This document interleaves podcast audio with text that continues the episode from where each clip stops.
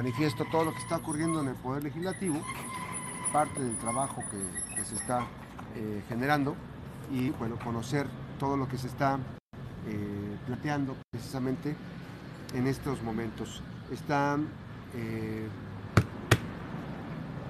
en línea telefónica los detalles de la información, está la actividad que se presenta en el Poder Legislativo, las actividades de esta mañana y no dejar de perder de vista pues este tema del presupuesto del, gobierno, del Instituto Electoral del Estado de Colima respecto a los temas relacionados con eh, la propia eh, institución que organiza las elecciones y bueno pues en este sentido fundamental conocer detalles de esta jornada. Héctor Magaña, eh, diputado local de coordinador del Grupo Parlamentario del PRI, están en riesgo las elecciones. El diputado Ignacio Vizcaíno hablaba la semana pasada sobre la preocupación que hay respecto al tema relacionado con el presupuesto al Instituto Electoral del Estado. ¿Están en riesgo las elecciones de Colima en 2024? Buenos días.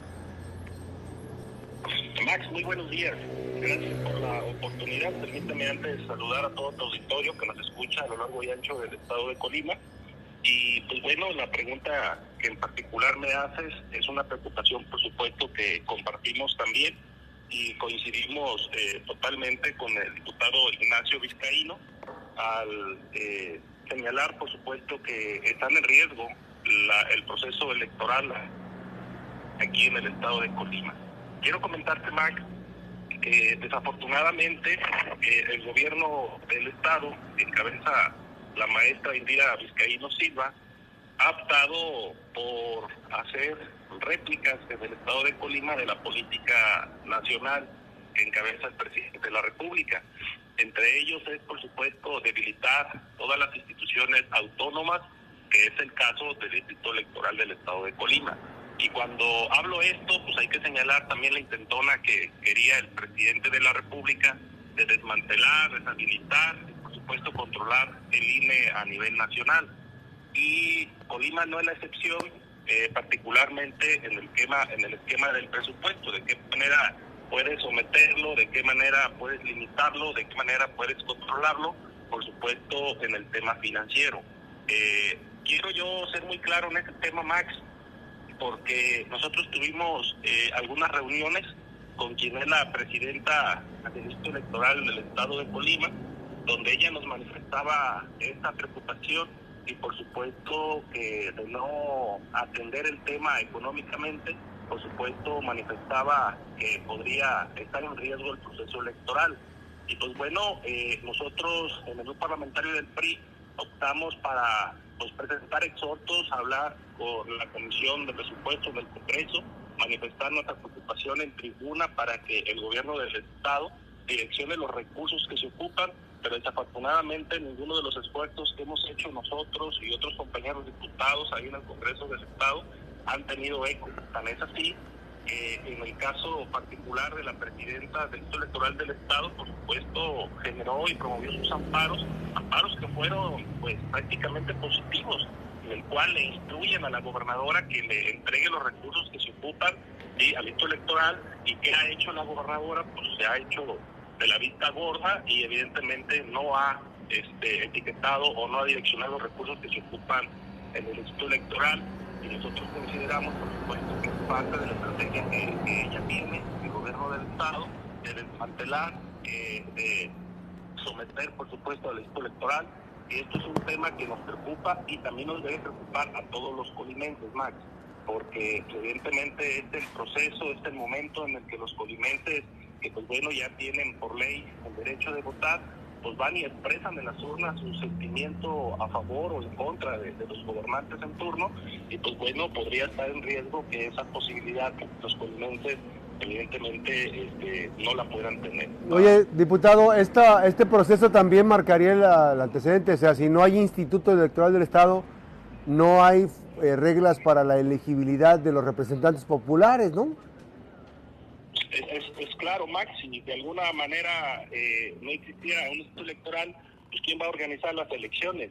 retrocederíamos como anteriormente se hacía, que es lo que quería el presidente de la República, que desde la Secretaría de Gobernación se llevaran a cabo los procesos, que el mismo gobierno lleve a cabo el proceso electoral, que el mismo gobierno haga el conteo de votos y que el mismo el gobierno esté pues determinando quiénes son este, los candidatos ganadores, poniendo en riesgo por supuesto la democracia, poniendo en riesgo la participación social y sobre todo la voluntad de la gente, porque hay que recordar que estos institutos, tanto el de Colima electoral como el nacional,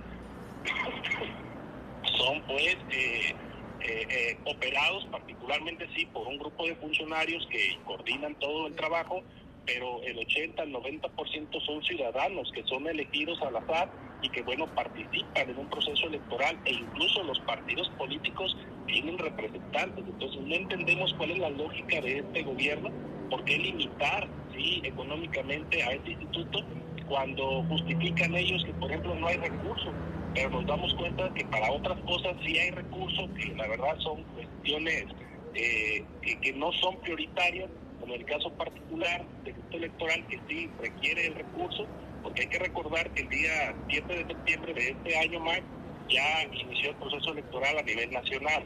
Y a la par del inicio de este proceso electoral pues tienen que ir instalando los consejos estatales, los consejos municipales, ir organizando toda una, una serie de, acciones para poder estar listos y preparados para este próximo proceso electoral que ya está a la vuelta de la esquina, Max. Oye, diputado, por otra parte también, este, ¿siguen ustedes en la línea de la investigación de las viviendas que se compraron en Bosque Real, la gobernadora? ¿Ya encontraron más información? Sí, Max, eh, decirte eh, que, pues, bueno, tu servidor fue quien eh, presentó en, un punto ahí en el Congreso del Estado, en tribuna, presentamos una serie de, documentos, una serie, pues lo poco que, tienen ellos en transparencia, particularmente en la Contraloría del Estado, donde tienen que presentar ellos su declaración patrimonial. Y pues bueno, pues nosotros lo que hicimos, Max, después de eh, la situación pública, que es un tema muy público, donde pues, nos dimos cuenta que la gobernadora del estado, su hermano, eh, funcionarios de primer nivel, de círculo muy cercano a la gobernadora, pues se hicieron de casas en una zona pues con mucha plusvalía en el municipio de Villa de Álvarez. Lo que hicimos nosotros es ver sus declaraciones patrimoniales y desafortunadamente Max pues está muy confuso, no, no hay información clara se dice una cosa en la declaración patrimonial, pero realmente los valores eh, de las viviendas pues, son otros. Y pues bueno, este, nosotros hicimos público esta situación y adelantamos de que íbamos a hacer un trabajo de, investigación, por supuesto, para poder acudir a la instancia correspondiente a hacer la denuncia. Quiero comentarte, Max, que hace unos días estuvo el fiscal especializado en combate a la corrupción ahí en el Congreso del Estado, eh, Mario Ochoa, eh, planteándonos eh, el esquema de cómo estaba trabajando y qué es lo que hacía falta para poder, poder resolver varios temas ahí en la Fiscalía. Tu servidor aprovechó ahí en la reunión que tuvimos, había más diputados, pues para que me orientara y no cometer el error de ir a alguna instancia que no es para hacer la denuncia. Yo también tengo el asunto de la gobernadora, de su hermano y de sus funcionarios que quisieron llegar eh, de, hicieron pues este, compras de, viviendas en, altos precios sin justificarlo y aclararlo a través de transparencia en el tema de su declaración patrimonial. El propio fiscal me dijo que es un tema que compete, por supuesto, a la fiscalía que es en la fiscalía especializada en combate a la corrupción. Sí me dijo pues que esa, esa denuncia que, que vamos a hacer en los próximos días tendría que ir acompañada con todos los elementos de prueba para que ellos también pudieran entrar en el tema. Lo que sí también te quiero comentar es que en ese momento yo le pregunté que si ya existía alguna denuncia por parte de algún ciudadano, por parte pues de alguna persona pues aquí en el estado de Colima, sí fue muy claro y dijo que particularmente en ese tema no existía ninguna denuncia. Entonces, pues decirte Max que nosotros vamos a presentar las denuncias de este caso particular. Primero porque, pues bueno, los precios, el precio que pone de la vivienda la gobernadora en la declaración patrimonial pues no coincide con los valores reales de la vivienda. Ella pone que compró una vivienda de 6 millones este, y fracción, pero realmente la vivienda tiene un precio de más de 12 millones de pesos en esa zona.